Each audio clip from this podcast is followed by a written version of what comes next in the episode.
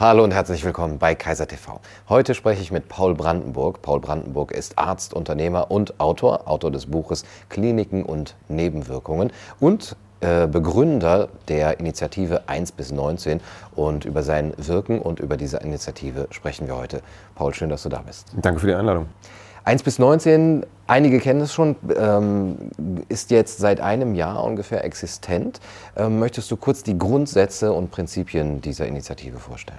Ja, ja kurz ist gut. ähm, wir sind seit einem Jahr aktiv. Das Ganze fing mal an eigentlich als so eine Art Sponti-Aktion von, von Bekannten und Freunden und mir.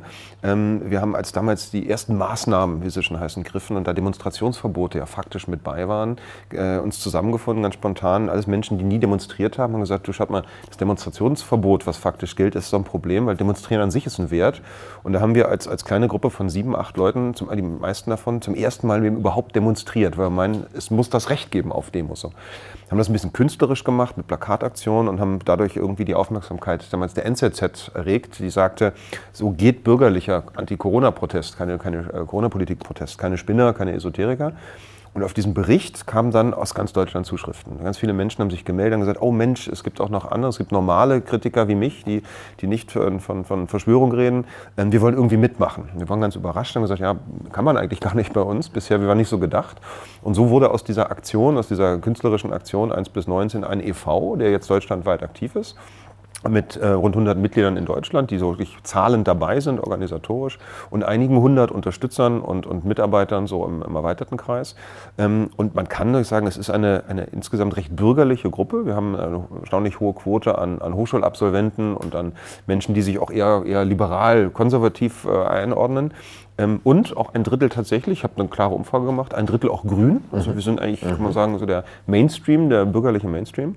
Und sind ähm, äh, einerseits ein, ein interner Debattierclub und andererseits selbst publizistisch aktiv und geben als, als 1 bis 19 jetzt ein Magazin heraus, ein Internetmagazin, was wir Magazin für demokratische Kultur nennen, in der wir versuchen, eine, eine Art äh, ja, neutrale und sachliche Gegenöffentlichkeit zu bieten für interessierte Menschen zu allen Themen, äh, die, die Corona-mäßig getriggert wurden, die unsere gesellschaftliches Zusammenleben betreffen. Mhm.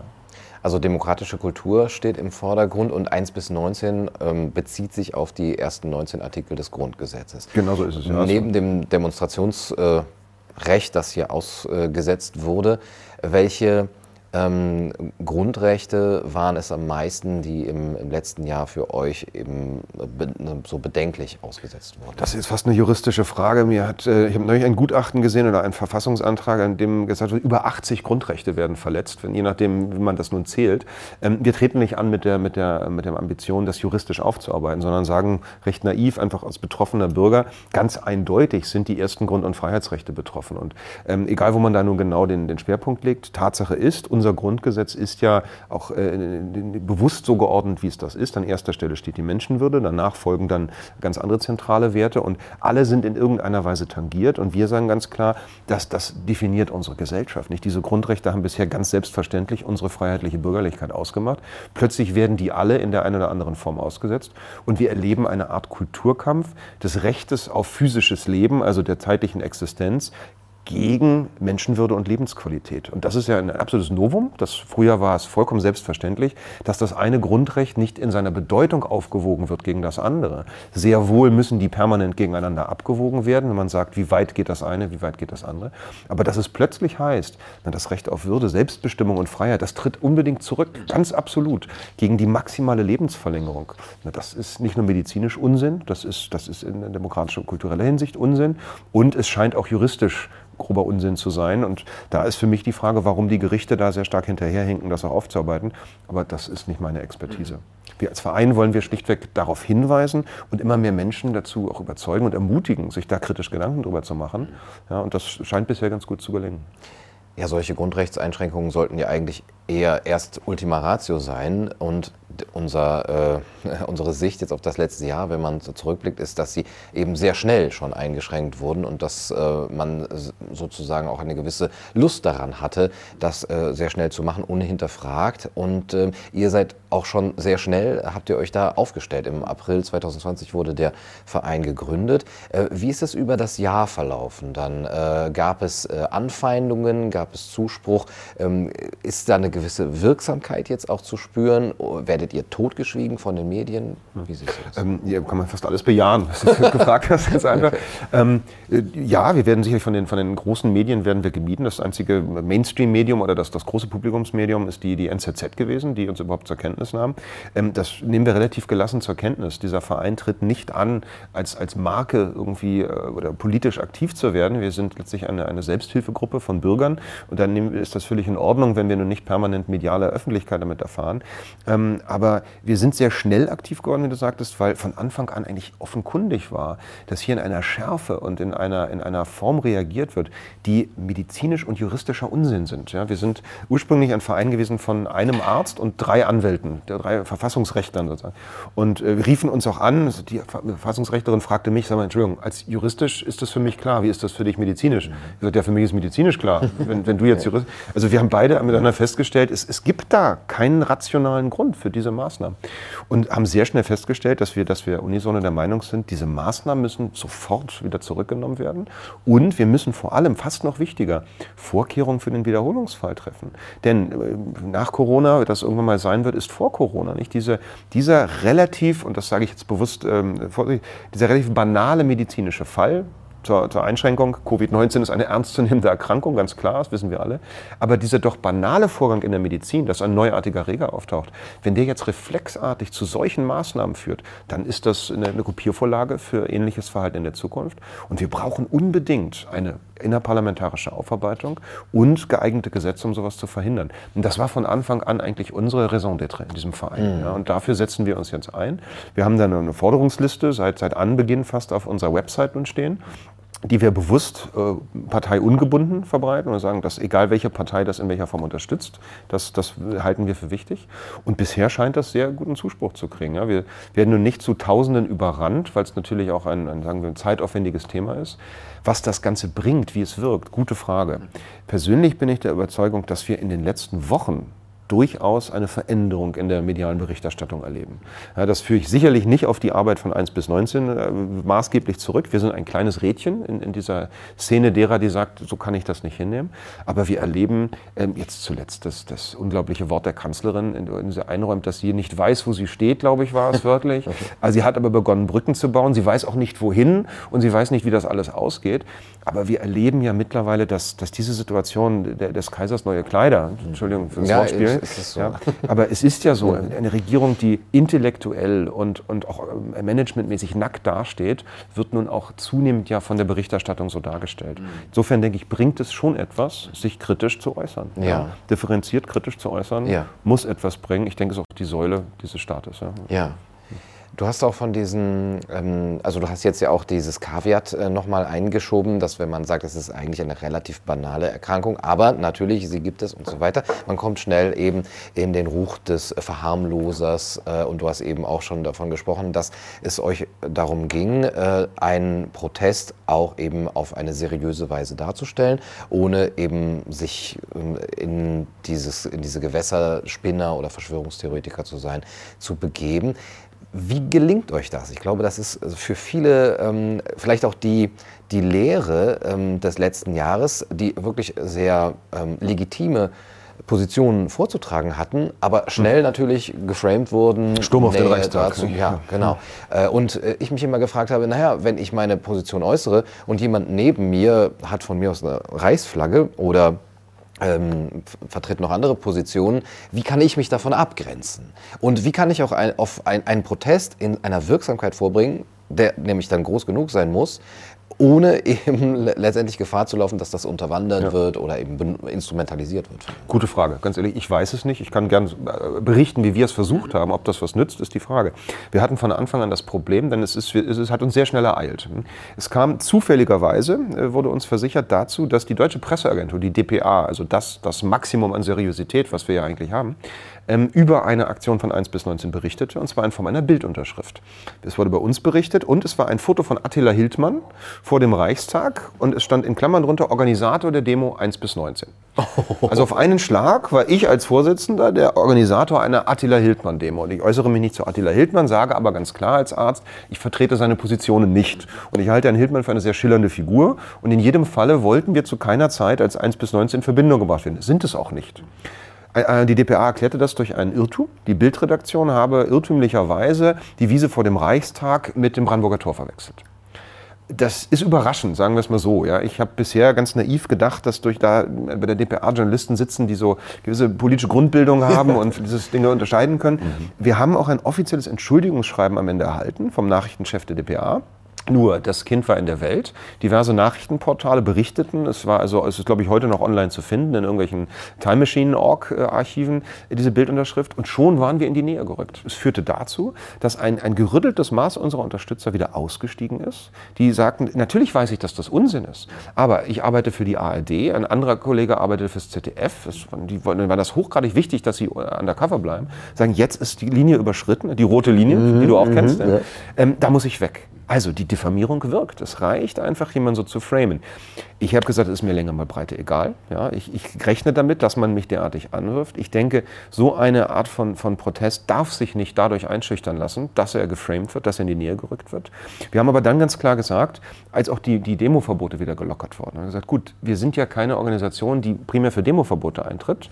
Wir können uns die Demos verkneifen, wir können auf andere Weise wirksam werden, denn diese Bilder mit den Reichskriegsflaggen, die da oft besprochen werden, die fanden auch wir problematisch. Nicht? Es ist für uns als Verein ganz klar, dass das kein Einfallstor sein darf für irgendwelche Revisionisten, für irgendwelche NS-Verharmloser. Das wollten wir auch nicht. Und gleichzeitig wollten wir uns nicht permanent in dieser Abgrenzungsreflexsituation befinden. Am Ende bist du zu 51 Prozent damit beschäftigt, dich abzugrenzen. Wir haben es so gelöst. Wir haben gesagt, nein, wir werden publizistisch aktiv, wir schreiben, wir, wir wenden uns mit, mit Einzelaktionen an Politiker, wir werden öffentlich äh, hörbar. Und haben gesagt, überlassen wir die Demo, das, das Motiv Demo anderen. Für uns hat das funktioniert, aber wir sind auch nicht darauf ausgelegt, eine Massenbewegung damit zu organisieren. Wir haben gesagt, wir, wir konzentrieren uns sozusagen auf das Akademische in Anführungsstrichen. Mhm, okay. Und diese Einzelaktionen, äh, mit denen ihr euch an Politiker wendet, was gibt es da zum Beispiel? Ähm, das, sind, das sind Anschreiben, das sind Ansprachen von Politikern. Wir versuchen sie zu gewinnen für Diskussionsrunden mit überaus bescheidenem Erfolg, mhm. muss man ehrlich sagen. Das heißt, das, was wirksam wird, tatsächlich messbar, sind unsere Veröffentlichungen. Das sind, ob das jetzt Video-Interviews sind, ob das Berichte sind über, wir haben beispielsweise ein Mitglied, der als Apotheker, als, als Lehrstuhlinhaber für Pharmazie, einmal ganz nüchtern berichtete, wie es mit den Zulassungen von medizinischen Masken aussieht. Und das Fazit ist am Ende vereinfacht gesagt, dass das eben recht sinnfrei ist, diese Masken zu tragen, vor allem in der Öffentlichkeit. Als, als ganz neutralen Beitrag. Es wird erstaunlich gut geshared und geliked. Wir haben absichtlich gesagt, wir gehen eben nicht auf die YouTube-Schiene, die, die gut und richtig ist. Ich finde dein Format ja auch toll.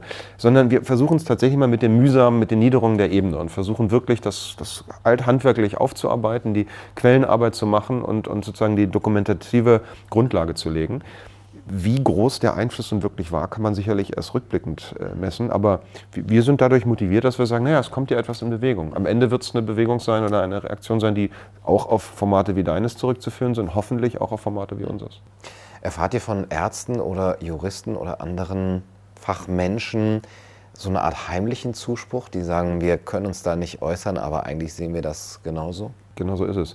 Ähm, wir haben einen CDU-Kreisvorsitzenden als Mitglied gewinnen können. Wir haben CSU-Politiker ähm, auf, auf Kreisebene und Regionalebene. Das ist zum Vergleich, es ist von Helmut Kohl bekannt, dass der jeden Kreisvorsitzenden zu seinem Geburtstag angerufen hat und gratuliert hat. Das galt lange Zeit als Machtbasis von Helmut Kohl. Das war ein Kanzler, den gab es vor Merkel mal. Manche wissen das vielleicht nicht mehr. Ähm, Die Älteren. Der, der glaube ich, 16, über 16 Jahre auch regierte. Ja. Die Älteren erinnern sich. Also ein will sagen, diese Kreisvorsitzenden sind nicht unerheblich für diese Regierungspartei der sagt uns ganz klar, es ist eine Katastrophe, was auch in der Partei dort passiert. Die, die CDU ist in sich so gespalten, wie das auch die Öffentlichkeit ist. Er kann sich da nicht offen äußern, ähm, aber er, er, muss, er braucht ein Forum dafür. Wir haben Bürgermeister von bayerischen Gemeinden, die bei uns Mitglied sind, die das zum Teil, äh, zum Teil sehr offen, zum Teil absolut äh, undercover machen. Wir haben aus, aus dem Medien- und Kunstbereich Namen, die im Vorabend- und Hauptabendprogramm bekannt sind, in den großen Sendern, die auch klar sagen, ich darf damit nicht, äh, nicht bekannt werden in der Öffentlichkeit, weil die Kollegen mir sofort sagen, du seist doch Querdenker oder Nazi. Ähm, aber wir erleben, wie das immer mehr wird, wie immer mehr von diesen Menschen kommen, die, die heimlich beitreten. Ähm, persönlich glaube ich, wir stehen kurz davor, dass sich sehr viele outen werden. Mhm. Und ich, ich freue mich auf diesen Tag. Ja. Und ich bin gespannt, wie die Cancel-Kultur-Aktiven äh, dann vorgehen werden. Ja, Ich glaube, wenn sich sehr viele gleichzeitig äußern, die eben auch bisher einen reinen Namen haben, dann wird es sehr schwer, das auch zu canceln in der Masse. Unmöglich. Unmöglich. Also wenn sich ein, ein gerütteltes Maß derer, die da nun sind, äußern, dann bin ich sehr gespannt. Das sind Menschen, die sich auch politisch äh, links verorten, die, die sozial sehr aktiv waren, medial auch mit Kampagnen aktiv waren ähm, und die damalige Regierungspolitik stark unterstützten. Es wird dann unmöglich, und auf den Tag freue ich mich, diese, diese vollkommen unsinnige Anschuldigung der, der rechten Gesinnung da reinzubringen. Wir sind ja in einem Zustand, in dem Kritik und Hinterfragen der einzelnen Corona-Maßnahmen gleichgesetzt wird mit, mit Antisemitismus geradezu. Das haben wir vom Berliner Innensenator erlebt. Ein Journalist, der berichtete über eine Demo, wurde anschließend als Antisemit beschimpft. Ich, ich vermag es intellektuell nicht, das nachzuvollziehen, wie, wie das geht. Ähm, er hat auch dann eine Unterlassungserklärung unterschrieben, der Herr Geisel, aber es ist wieder in der Welt. Nicht? Und es schreckt natürlich genug Bürgerliche ab. Ich möchte auch nicht als Antisemit beschimpft werden. Und auf den Tag freue ich mich. Mhm. Wir uns vielleicht mhm. zusammen. Ja, auf jeden Fall. Wie ist es denn bei dir persönlich? Ähm, du bist Arzt, du bist auch äh, Autor, äh, publizierst in einem renommierten Verlag. Bekommst du da von deinen äh, Kollegen auch Anfeindungen, beziehungsweise dass der Verlag dir vielleicht sagt, ähm, da müssen sie sich vielleicht anders äußern. Äh, du warst jetzt auch medial äh, schon abgebildet, von Servus TV eingeladen, von äh, Sat1, ähm, aber da, könnt, da könnte sicherlich äh, diese größeren Medien noch mehr auf dich zurückgreifen. Wie ähm, empfindest du da ähm, die Gefahr für deinen eigenen Ruf? Äh, die ist da. Ich habe mich am Anfang ganz, ganz aktiv entschieden und habe gesagt, äh, mein Ruf nützt mir nichts, wenn ich in einer, einer Gesellschaft, in einer Welt leben muss, in, in, der ich mich permanent verbiegen muss, weil ich gegen meine tiefsten fachlichen und persönlichen Überzeugung verstoßen muss. Das, das ist dann kein Ruf mehr der, mir, der mir nützt und damit lebe ich, dass ich angefeindet werde. Der, die Ärzteschaft verhält sich sehr interessant, muss ich ehrlich sagen. Ich äh, habe im Kollegenkreis äh, viele, viele Unterstützer, die ganz klar sagen, du hast ja vollkommen recht, ich darf das nicht sagen, ich kann das nicht sagen. Ich betreibe eine Praxis. Ich muss dazu sagen, ich bin kein niedergelassener Praxisarzt. Das heißt, ich lebe nicht davon, dass, dass Patienten in meine Räumlichkeiten kommen. Ich bin Notarzt, Notfallmediziner, ich komme zum Patienten. Ähm, die sagen aber ganz klar, wenn ich in Anfeindung gerate, wenn mir die Kammer unterstellt, ich würde hier berufsrechtlich was äh, verstoßen, dann habe ich Gefahr, dass mein Praxisbetrieb gestört wird. Das trifft die unmittelbar am Einkommen und da sind sie lieber still. Das finde ich traurig, kann es aber menschlich nachvollziehen. Ähm, darunter viele Pulmologen, Nephrologen, die ganz klar sagen, es ist einfach Unsinn, was da verbreitet wird. Sie sind dennoch still. Dann gibt es einen sehr aktiven anderen Teil an Kollegen, die mir genau die Anfeindungen entgegenbringen, die auch die, die, auch die Laien bringen. Wie können sie sich so äußern. Sie sorgen ja dafür, dass hier die Solidarität gefährdet wird. Ähm, Ärzte, die, die mir schreiben, Ärztekollegen, die ich vorher sehr geschätzt habe, die mir schreiben, wir müssen das unterstützen, weil es hier um mehr geht als nur die Gefährlichkeit eines Virus. Es geht um die, den Zusammenhalt unserer Gesellschaft. Also die konstruieren sich Hilfsargumente, weil sie, weil sie natürlich den Dissens haben, den, den, den kognitiven Dissens da, dass sie wissen fachlich, es ist Unsinn, aber sie brauchen für sich eine Begründung, trotzdem konform mitzumachen. Und gerade von denen erlebe ich ganz, ganz starke Anfeindungen. Ja, da, da, auch Kontaktabbrüche und, und viele Bekanntschaften, die verloren gingen. Ähm, man muss sagen, die Ärzteschaft ist da ähnlich gespalten wie die Öffentlichkeit. Und wenn sie dann, aber wenn wir dann auf die Impfquoten gucken, stellen wir klar fest, wo offensichtlich die fachliche Überzeugung liegt. Wir haben die geringste Beteiligung ja, im medizinischen, vor allem im pflegerischen Personal. Mhm. Verständlichermaßen. Zum Thema kommen wir wahrscheinlich später. Ja, da kommen wir gleich noch zu. Ich möchte aber auch zu der ähm, Sinnlosigkeit der Maßnahmen noch was fragen. Also du sagst, dass sie aus medizinischer Sicht sinnlos sind. Dass sie auch schädlich sind, hat äh, zum Beispiel John Ioannidis äh, festgestellt. Wo ist für dich der größte Schaden für die Gesundheit der Menschen, den die Maßnahmen hervorrufen? Wo soll man anfangen? Also die, die, Maßnahmen als Ganzes ist ja immer schwierig. Nicht? Diese Verallgemeinerungen sind, sind schwierig. Also Maßnahmen gegen äh, rege Ausbreitung sind immer erstmal etwas Gutes und Impfungen sind immer erstmal etwas Gutes, sage ich als Schulmediziner. Das will ich voranschenken, damit, damit das richtig eingeordnet werden kann das, was wir gerade als gesammelte Corona-Maßnahmen in Deutschland erleben, ob es Shutdown, wie man es äh, technisch korrekt sagen müsste, oder Maskenpflichten, also, ist in ganz überwiegendem Maße Unsinn. Einfach von vornherein medizinisch, biomedizinischer Unsinn. Du hast Ioannidis genannt, der mittlerweile sogar ein äh, Paper vorlegt oder Studien vorlegt, die sehr schön zeigen und sehr, sehr starke Indizien uns geben, dass, dass die Folgen insgesamt sogar schädlicher sind als der Nutzen. Das ist, ja, bin ich persönlich auch überzeugt, weil, die, weil der Indizienberg einfach gigantisch ist und uns bis heute auch nur ein tauglicher Gegenbeweis fehlt, dass diese Shutdown-Maßnahmen etwas Positives nutzen. Deswegen kann man es dann so pauschal sagen. Ähm, Richtig ist zum Beispiel nachgewiesenermaßen, vielfach nachgewiesen, Masken im Freien sind blanker Unsinn. Wir müssen uns in Berlin nur umschauen. Wir erleben Menschen, die verängstigt im Freien mit Maske durch die Gegend laufen. Wir haben nachgewiesen, dass das, dass das Schließen von Kitas und Schulen blanker Unsinn ist. Und da fängt dann spätestens auch der Schaden für die Menschen an. Es ist schlechterdings kein Luxusproblem, wenn Kinder keinen Kontakt zu anderen Kindern haben. Es ist ein schwerer Eingriff in die psychosoziale Entwicklung. Es ist auch ein schwerer Eingriff in die gesundheitliche Entwicklung. Entwicklung. Jeder, der Kinder hat, weiß, das sind Krankheitsmaschinen. Ein Kind ist in den ersten fünf bis sechs Jahren permanent damit beschäftigt, sich Atemwegsinfektionen zu geben und auch dir als Vater oder als Mutter zu geben. Das gehört auch zum Training des, äh, des Immunsystems, dass diese Dinge äh, durchlaufen werden. Also ist diese Isolation von Kindern in vielfacher Weise schädlich. Noch gar nicht gesprochen von den sozialen Folgen, wenn wir uns gerade in Berlin und anderen Großstädten Kinder anschauen, die aus desolaten Verhältnissen kommen, deren, deren Schul- und, und Kindergarten äh, Kontakte das einzige sind an positiven sozialen. Wir messen bei Erwachsenen, dass die, dass die äh, Quote der, der psychischen Erkrankungen raufgeht. Die Berliner Feuerwehr hat sogar Daten publiziert, die, die sagen, es ist ein krasser Anstieg an Suizidversuchen, die da stattfinden. Das heißt, das sind alles sehr reale, messbare, beweisbare, schädliche Folgen dieser, dieser äh, Lockdown- und Shutdown-Politik als nächste Stufe kommt sicherlich die Tatsache, dass wir über eine Billion Euro unmittelbaren Schaden erzeugt haben in der Volkswirtschaft. Das heißt immer auch im Gesundheitssystem. Ich bin kein Volkswirt, ich weiß aber, 11 Prozent unseres Bruttoinlandsprodukts, 11 Prozent 300 Milliarden Euro jedes Jahr gehen durchs deutsche Gesundheitssystem.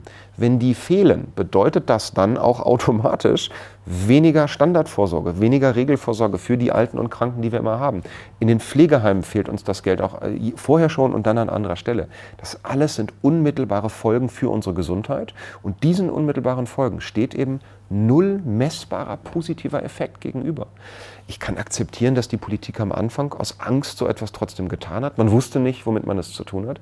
Wir wissen jetzt seit vielen, vielen, vielen Monaten, dass wir bei einer maximalen Letalität von 0,2, das was schon hochgegriffen ist, einfach keinen rationalen Grund haben, so zu handeln.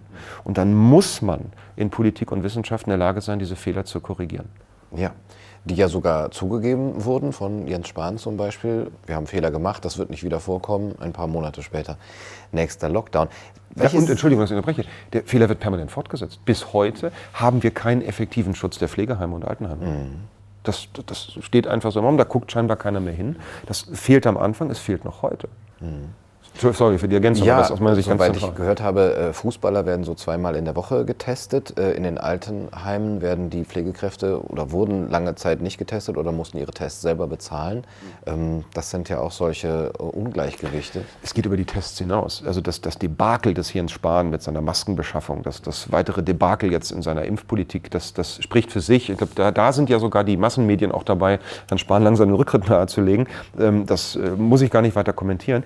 Aber gerade gerade in der Pflege, und wir wissen, die vulnerable Gruppe, das sind die Älteren und Kranken, ja, über 60, über 70, egal wo man die Grenze zieht, für alt, das ist immer sehr persönliche Ansicht, ähm, die müssen wir effektiv schützen, das ist ganz klar. Und die haben wir schon deswegen nicht effektiv geschützt, weil in diesen Heimen ein eklatanter Personalmangel herrscht. Ein Kind hat im Schnitt einen, einen Betreuungsschlüssel, kann man sagen, von 1 zu 2. Ein Kind hat in der Regel zwei Elternteile. Ein alter Mensch, der genauso pflegeintensiv ist, ne, der hat Glück, wenn er 1 zu 0,25 hat. Wenn er einen, einen Pflegemitarbeiter hat, der für vier Personen Person zuständig ist. Das sind illusorische Bedingungen. Wir hatten zu jeder Zeit katastrophale Zustände in der Altenpflege in Deutschland. Die Corona-Welle in Anführungsstrichen, es ist eigentlich die Corona-Politik, traf zusätzlich ein und das System ist natürlich vollkommen überfordert. Die Wahrheit ist, dieses Geld hätte in die Schaffung besserer Arbeitsbedingungen für Pflegemitarbeiter und mehr Pflegemitarbeiter gehen müssen. Das wäre hilfreich gewesen. Das Thema ignoriert Herr Spahn äh, schon immer, wie übrigens aber auch jeder Gesundheitsminister vor ihm. Mhm. Stattdessen steht die Impfung im Vordergrund, ja. auch eben als so die einzige ja. Rettung, das, was ja. uns alle erlösen kann.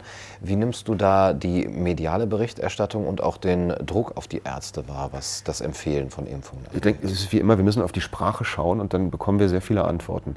Als die erste Impfung BioNTech Pfizer zugelassen wurde in Deutschland, war der Tenor der Politik, auch des Herrn Spahn, eine Perspektive zur Öffnung. Jetzt geht es endlich los. Der einzige Ausweg aus der Pandemie, alles Zitate der Politik.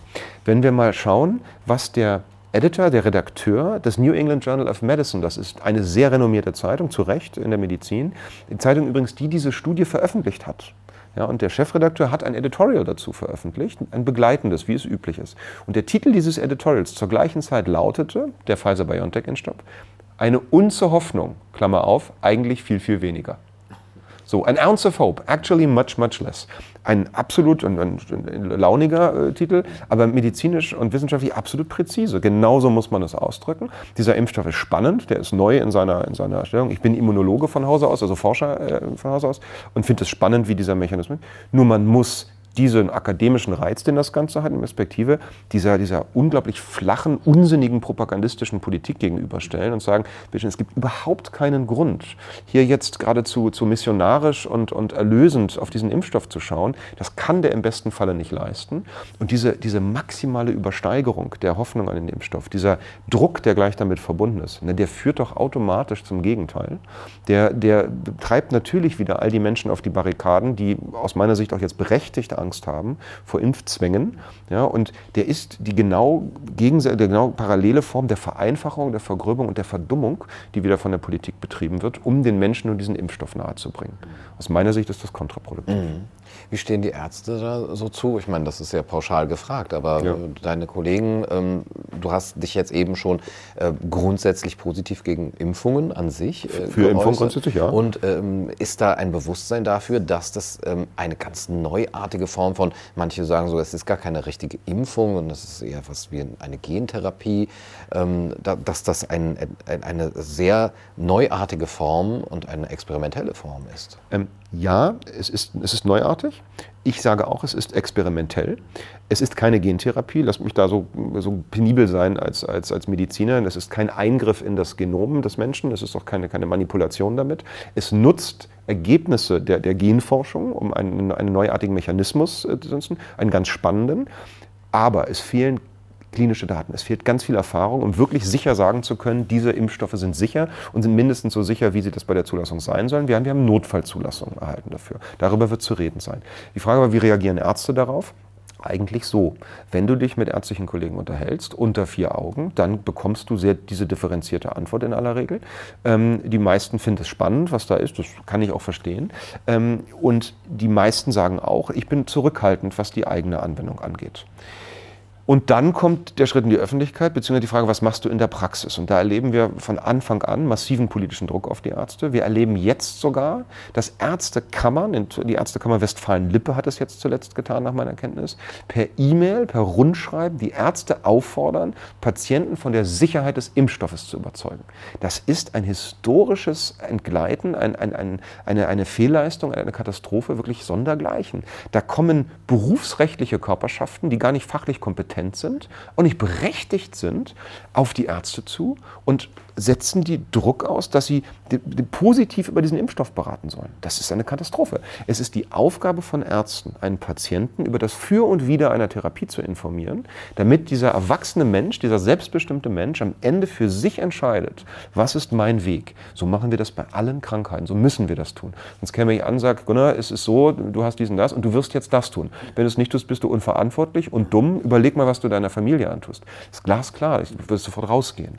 Nein, aber bei der Impfung soll ich nun kommen, soll dir erklären, warum es gut und sicher ist. Das ist nicht die Aufgabe des Arztes. Herr Spahn hat sich ähnlich geäußert. In einem Apotheker, in einem Apothekervortrag hat er auf offener Bühne den Apothekern erklärt, es sei ihre Aufgabe, die Menschen von der Sicherheit der Impfstoffe zu überzeugen. Das ist eine Katastrophe. Sagt ein Bankkaufmann zur Apotheke. Sagt ein Bankkaufmann, ein gelernter Bankkaufmann zur Apotheker. Ne, der, da schämt er sich nicht, sowas zu tun. Es ist die Aufgabe von Ärzten, das für und wieder darzustellen und dann abzuwägen. Ich sage zum Impfen im Allgemeinen, was wie jeder Schulmediziner, es ist einer der großen Triumphe der Medizin. Wir haben Krankheiten damit geradezu ausgerottet. Wir haben äh, wichtige und schlimme Krankheiten wie die Masern damit gut in den Griff bekommen. Ich bin sehr für Impfung. Großes Aber, ein Impfstoff wie jedes andere Medikament muss sicher sein und wirksam. Und wir wissen über den Pfizer-BioNTech-Impfstoff zum Beispiel relativ viel über, über den Spektrum seiner Sicherheit. Viele Fragen sind noch offen. Wir wissen einiges über seine Wirksamkeit, aber vieles ist auch noch da offen.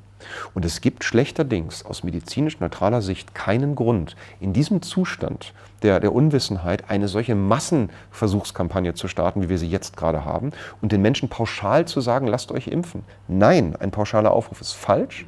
Es muss bitte schön jeder Einzelfall beleuchtet werden. Jeder Patient muss ein Gespräch mit seinem Arzt führen und die beiden müssen zusammen abwiegen, ob das Risiko-Nutzen-Profil äh, es zulässt oder es empfiehlt. Und dann kann man auch impfen. Ich bin explizit nicht gegen den Verbot dieser Impfstoffe. Mhm. Also diesen Brief, äh, den du erwähnst von der Ärztekammer ähm, Westfalen-Lippe, ja. Westfalen-Lippe, das, da scheint ja so eine politische Agenda dahinter zu sein, um Druck zu machen dann auf Ärzte, um ein bestimmtes Ziel eben durchzusetzen. Hast du solche ähm, Versuche, Druck auszuüben, im letzten Jahr in anderen Bereichen auch erlebt? Ähm, ich habe es selbst erlebt und äh, im Kollegenkreis. Ich selbst bin unter Ermittlung des Landeskriminalamtes Berlin wegen des äh, Vorwurfs des Ausstellens unrichtiger Gesundheitszeugnisse. Es wurde ein Patient von mir aufgegriffen mit einer, einem Maskenbefreiungsattest, das ich aus medizinischen Gründen ausgestellt habe. Aufgegriffen klingt auch schon so martial. Ne? Er wurde wirklich aufgegriffen, er wurde aufgegriffen, er wurde festgesetzt, er wurde über eine Stunde festgehalten. Es wurde ihm unterstellt, das Test sei gefälscht, die Personalien seien falsch, den Arzt gäbe es gar nicht. Es wurde meine Existenz wurde, wurde, wurde angezweifelt. Da gibt es sogar ein Tor, das nach ihm benannt ist. So, ich musste diesen Namenwitz Danke, zurückgeben. Ja. ja, klar. ähm, und äh, wie gesagt, lange festgehalten. Am Ende wurde jetzt gegen mich ermittelt. Der Anfangsverdacht, das muss man sich jetzt äh, genau vorstellen, der Anfangsverdacht bestünde laut Polizei darin, dass in diesem Attest keine Diagnose genannt wird. Das ist jetzt vielleicht für Fachkreise, oder für, für Nicht-Fachmänner oder Fachfrauen erstmal schwierig, aber es ist der absolute Standard und notwendig, dass ich als Arzt in meinen Äußerungen an Dritte über deine Krankheit schweige. Wenn ich dir einen Attest für deinen Arbeitgeber ausstelle, warum du, dass du krank bist, schreibe ich dort nicht rein, ja. dass du gestern mal wieder zu viel getrunken hast oder dass du Syphilis äh, genau. hast. Ja, aus absolut gutem Grund, weil das hast du nicht, du bist kein Patient, ich darf solche Scherze machen. ja, es ist ja entlarvend, es, ist, es, ist, es verletzt die Intimsphäre des Patienten und muss dem gegenüber gegenüberhalten, es ist für mich als Arzt sogar verboten, zu sagen, dass du überhaupt mein Patient bist. Würde ich auf offener Straße irgendwem gegenüber bestätigen, dass du mein Patient bist oder sogar es verneinen, selbst da ist das der Grenzbereich, würde ich schon mein Schweige, meine Schweigepflicht verletzen, weil ja, stell dir vor, ich wäre Psychiater, weil ja allein aus der Assoziation Gunnar Kaiser beim Psychiater Negatives für dich folgen kann. So weit reicht eigentlich der Schutz. So plötzlich wirft einem also die Polizei vor, wenn keine Diagnose drin steht, dann sei das ein, ein gefälschtes Attest. Die Strafermittlung hat begonnen. Die Polizei hat mich unter Strafermittlung gestellt. Die Akte liegt beim Staatsanwalt. Ich darf mich deswegen nicht über Details des Falls äußern. Wir warten nun, meine Strafverteidigung und ich, täglich auf die Einstellung dieses Falls. Äh, mich ficht es nicht weiter an. Denn ich lebe hauptberuflich nicht vom Betrieb einer Praxis. Würde ich das aber tun, muss man sich überlegen, der Zustand der Strafvermittlung könnte bedeuten, dass morgens um 5.30 Uhr die Polizei, die Staatsanwaltschaft mit mehreren Dutzend Kollegen da vor der Tür steht, in die Praxis kommt und meine Kartei beschlagnahmt. Das das heißt für mich, ich bin von einer Sekunde auf die andere arbeitsunfähig, meine Aufzeichnungen sind weg und ich kann meine Praxis schließen. Und das für eine unbestimmte Zeit der Strafvermittlung. Die gegen mich dauert jetzt rund einen Monat einen Monat Praxisschluss ohne Anspruch auf Ersatz, das ist existenzbedrohend. Ich sage ganz klar, die Berliner Ärztekammer hat sich zum Komplizen einer politischen Linie gemacht, übt wirklich schon, wie ich finde, verbrecherischen Druck auf, auf die Ärzteschaft. Ich habe Ähnliches vor einigen Wochen gesagt in einem, in einem Online-Interview, in einem schriftlichen. Drei Tage danach kam die Strafvermittlung gegen mich. Ich bin also gespannt, was nach oh. dem Ausstrahlungstermin jetzt kommt. Ein Schelm, wer Böses mhm. denkt. Und wir erleben ähnliches Verhalten Land auf Land ab von ganz vielen Berufskörperschaften. Und ich muss ehrlich sagen, ich bin erschüttert, wie sich im Jahr 2021 eigentlich unabhängige Körperschaften, die eine grundgesetzlich garantierte Unabhängigkeit der Ärzteschaft verteidigen sollten, so willentlich und so begeistert zu Helfershelfern der Politik machen. Das ist eine Katastrophe und eine Bekotterklärung für die organisierte Ärzteschaft. Mhm. Und es gibt ja die Ärzte, die auch tatsächlich dann mit Hausdurchsuchungen oder eben Beschlagnahmungen jetzt äh, im Grunde genommen vor ähm, dem Abbruch ihrer Existenz, ihrer, ihrer Karriere stehen. Die gibt es wohl, ja.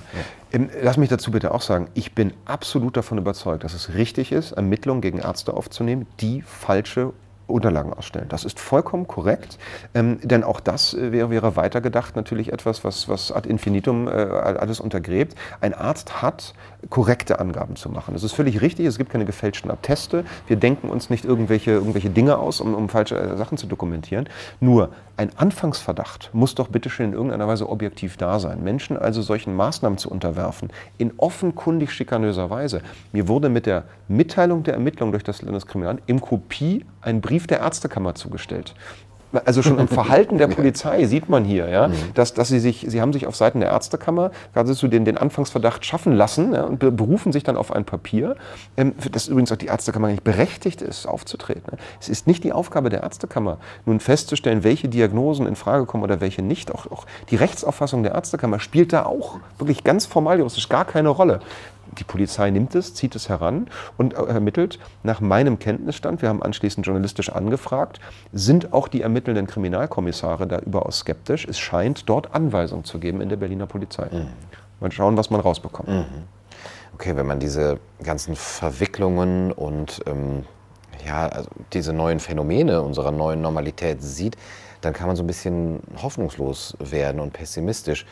Du hast aber am Anfang auch schon gesagt, jetzt medial ist äh, die Kritik schon wieder ein bisschen mehr präsent. Hast du derzeit äh, mehr Hoffnung als äh, Pessimismus? Denkst du, es wird ähm, doch einen Ausweg geben? Ich muss ehrlich sagen, das hängt äh, von der Tagesform ab. Es gibt wirklich Tage, an denen ich aufstehe und, und gleich wieder schlafen gehen könnte. Ich nehme wahr und ich bewerte das so, dass sich öffentlich etwas tut. Wir haben immer mehr Richter mehrere Richter mittlerweile in Deutschland, die sich medial melden, die Bürger auffordern, Bescheide nicht zu akzeptieren, die Bürger auffordern zu klagen. Wir haben Richter an hohen Gerichten, die persönlich Befassungsbeschwerden abgeben. Ähm, das, das sagt etwas. Das sagt etwas über den Zustand der Justiz aus. Wir haben, äh, wir haben einen ehemaligen Verfassungsgerichtspräsidenten, Hans-Jürgen Papier, der sich auch wieder in der NZZ äußert, ja, sehr direkt darüber äußert, dass, dass diese Maßnahmen zu weit gehen. Wir haben einen amtierenden Verfassungsgerichtspräsidenten, der darauf hinweist, dass die Gerichte die Politik kontrollieren, wo sie zu weit geht. Er schränkt dann gleich ein und sagt auch, so das Abgrenzungsreflex, nicht? Mhm, mhm, natürlich leben wir nicht in einer Diktatur, das sehe ich genauso, wir mhm. leben nicht in einer Diktatur. Ich habe deswegen Hoffnung, denn ich erlebe, dass die dritte Gewalt offensichtlich anfängt, aktiv zu werden. Aus meiner Sicht tut sie das viel zu spät, viel zu mutlos, aber sie tut etwas. Und ich muss ganz ehrlich sagen, ich bin ein großer Freund dieses Grundgesetzes, eigentlich genau in der Form, wie wir es gerade haben und äh, bin der Überzeugung, es lohnt, wirklich bis zum letzten Tag alles wirklich bürgerlich äh, Konstruktive zu tun, um, um sich dafür einzusetzen. Und ich erlebe da Änderungen ja, in der, in der Die Zeit titelte, glaube ich, auch vor kurzem oder hat einen großen Artikel darüber geschrieben, in dem sie selbst anklang ließ, Lockdown war vielleicht doch keine gute Idee. Und wenn selbst die Zeit es schafft, sich zu bewegen, mhm. dann will das was heißen. ja, gut, vielleicht sind schon einige Kinder in den Brunnen gefallen währenddessen, aber ich stimme da mit dir überein, dass es sich lohnt, dafür weiter zu kämpfen und die Hoffnung nicht aufzugeben. Dann vielleicht zu gucken, falls man wirklich eine Änderung auch jetzt der Mentalität und, und des Narrativs sozusagen herbeiführen kann. Wie können wir jetzt wieder einzelne Bereiche, eben zum Beispiel ähm, der, ähm, der Medien oder der, der Ärzteschaft, der Medizin, der Wissenschaft, wie können wir das wieder auf solche Füße stellen, dass sie ähm, äh, dass uns eine nächste Krise eben nicht mehr in, in, so eine Art trifft, dass wir da besser vorbereitet sind. Das halte ich für die zentrale Frage. Äh, aus meiner Sicht ist genau das der Punkt. Ähm, ich weiß nicht, wie du es erlebst. Es ist eine Art Bürgerkrieg, die da in, in, in vielfacher sehe. Das, das zieht sich ja wirklich mitten durch Familien. Ähm, hast du vielleicht auch im Bekannten- und Freundeskreis erlebt, also bis zu Ehepaaren, die sich lange Jahre gut verstanden, dieses Thema zum Spaltpilz wird. Das, das erleben wir in politischen Parteien, das erleben wir in den Medien so. Die Aggressivität, mit der sich Journalisten da gegenseitig beschimpfen, nicht der Haltungsjournalismus, Journalismus gegen Corona-Leugner, was, was da stattfindet. Da geht ja mehr als ein bisschen Stimmung kaputt. Da geht ja ein Riss durch diese, durch diese Bekanntschaften, durch diese, äh, diese Netzwerke und dieses Zusammenarbeiten. Wie, wie sieht denn das Leben danach aus? Das halte ich für die zentrale Frage. Ich persönlich glaube, dass es da ohne einen personellen Umbruch kaum funktionieren kann. Ich halte insbesondere unsere Regierungsverantwortlichen geradezu für überfällig äh, für einen Austausch. Ich glaube, dass es medial starke Veränderungen geben muss. Also sind alles Dinge, die wir aus meiner Sicht schon vor vor Corona hatten. Die Diskussion über den öffentlich-rechtlichen Rundfunk hatten wir vor Corona. Das hat wie ein, ein Brennglas gewirkt äh, in, in, dieser, in dieser äh, Situation. Ähm, ich glaube, wir stehen da vor, vor, großen Umbrüchen, ohne die es gar nicht gehen kann. Und insbesondere in den Medien, persönlich bin ich der Überzeugung, ist es in einer, einer offenen Demokratie notwendig, auch entsprechend offene und diverse Medien zu haben. Die haben wir bisher nicht. Das hat Menschen wie dich und auch mich jetzt hervorgebracht, die hoffentlich bleiben. Ich wünsche mir dein Format auch in Zukunft.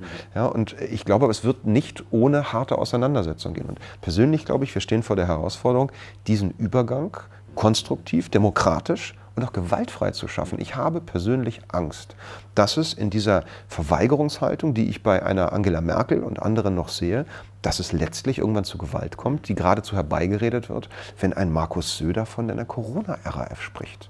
Ja, du und ich werden von Markus Söder letztlich indirekt in die Nähe einer terroristischen Mörderorganisation gerückt. Und wenn ich das sprachlich tue, dann sage ich nach meinem Verständnis damit eigentlich auch gleich, ich bin bereit, gegen solche Menschen Gewalt anzuwenden, aus Notwehr. Ja, ich, ich bereite den Boden für Notwehrrhetorik. Und bei allem, was man dir oder mir unterstellt, ich glaube, das wird den Menschen schwerfallen zu beweisen. Ich sehe mich in keiner Weise in der Nähe einer terroristischen Organisation. Mhm. Ja, du sagst es, wir, das sind Umbrüche, aber Übergänge sind doch auch zu gestalten, dass sie in einer friedlichen Weise ablaufen können und dass ähm, müssen wir gleichzeitig jetzt noch bedenken, dass wir äh, bei, bei aller harten sachlichen Auseinandersetzung dann auch sagen müssen, wir, wir müssen hier zwar Köpfe austauschen und dann müssen wir etwas Positives eben dem entgegenstellen, eine neue Form mit Wissenschaft zum Beispiel medial zu vermitteln. Und das machst du mit deinem Wirken und das macht die Initiative 1 bis 19. Und ähm, ja, da kann man sich weiterhin informieren und ich wünsche euch dabei viel Glück. Vielen Dank und gleichfalls. Dankeschön. Das war's für heute bei Kaiser TV. Ich hoffe, es hat euch gefallen. Bis zum nächsten Mal. Macht's gut. Du, du, du